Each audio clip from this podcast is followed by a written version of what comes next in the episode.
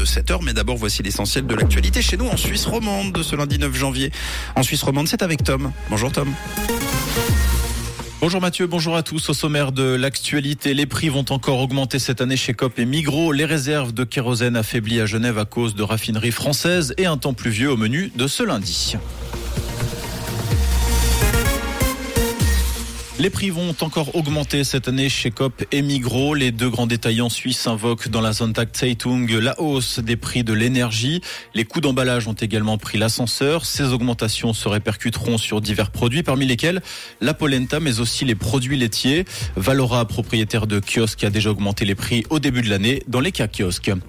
L'approvisionnement en kérosène de l'aéroport de Genève est menacé par un oléoduc français.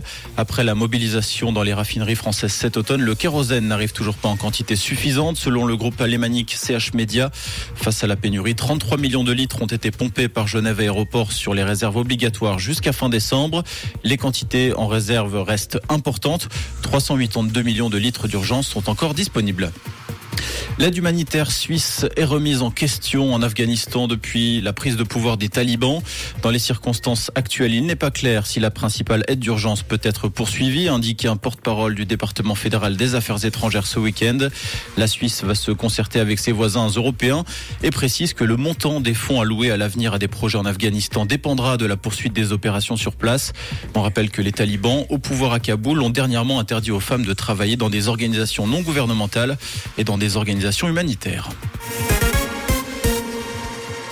Au Brésil, des centaines de partisans de l'ex-président Jair Bolsonaro ont envahi hier le Congrès, le palais présidentiel et la Cour suprême à Brasilia. Ils rejettent l'élection du nouveau président Lula. Sur les réseaux sociaux, on pouvait apercevoir des vidéos montrant des bureaux de parlementaires détériorés ou des manifestants debout sur les sièges de l'hémicycle du Sénat. À la tombée de la nuit, les forces de l'ordre semblaient avoir repris progressivement le contrôle de la situation. 150 manifestants ont été arrêtés.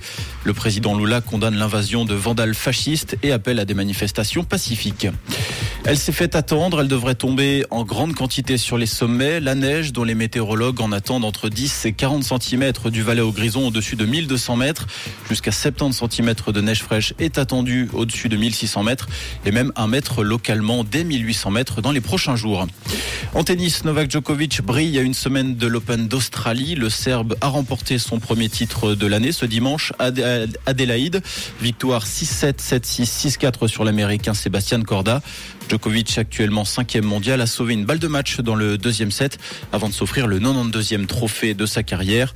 Lors de l'Open d'Australie, il tentera d'égaler le record de 22 victoires en Grand Chelem détenu par Rafael Nadal.